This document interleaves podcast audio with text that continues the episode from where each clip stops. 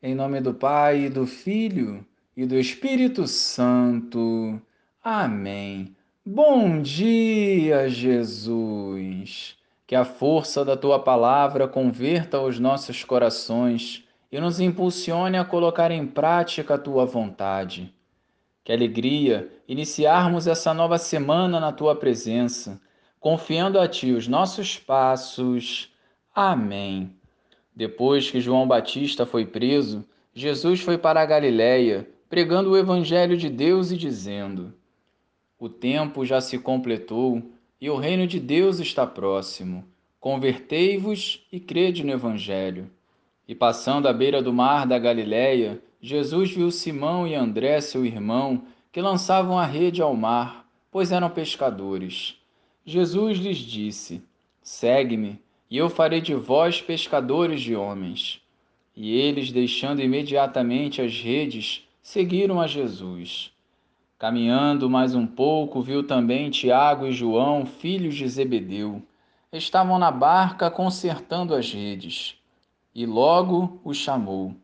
Eles deixaram seu pai Zebedeu na barca com os empregados e partiram seguindo Jesus. Louvado seja o nosso Senhor Jesus Cristo, para sempre seja louvado.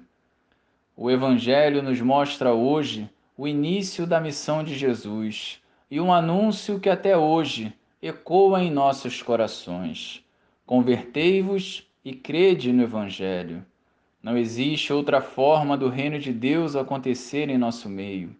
A boa nova anunciada por Jesus precisa ser acolhida e vivida por cada um de nós, dentro da nossa realidade, para que o agir de Deus seja fecundo e transformador.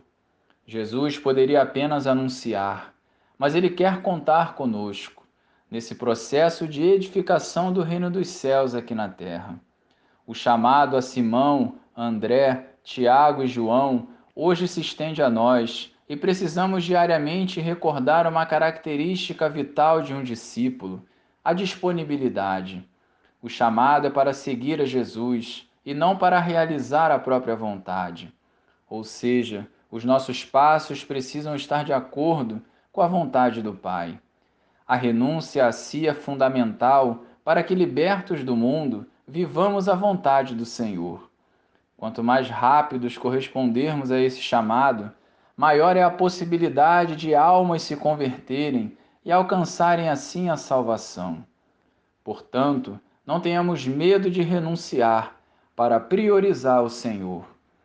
Glória ao Pai, ao Filho e ao Espírito Santo, como era no princípio, agora e sempre. Amém.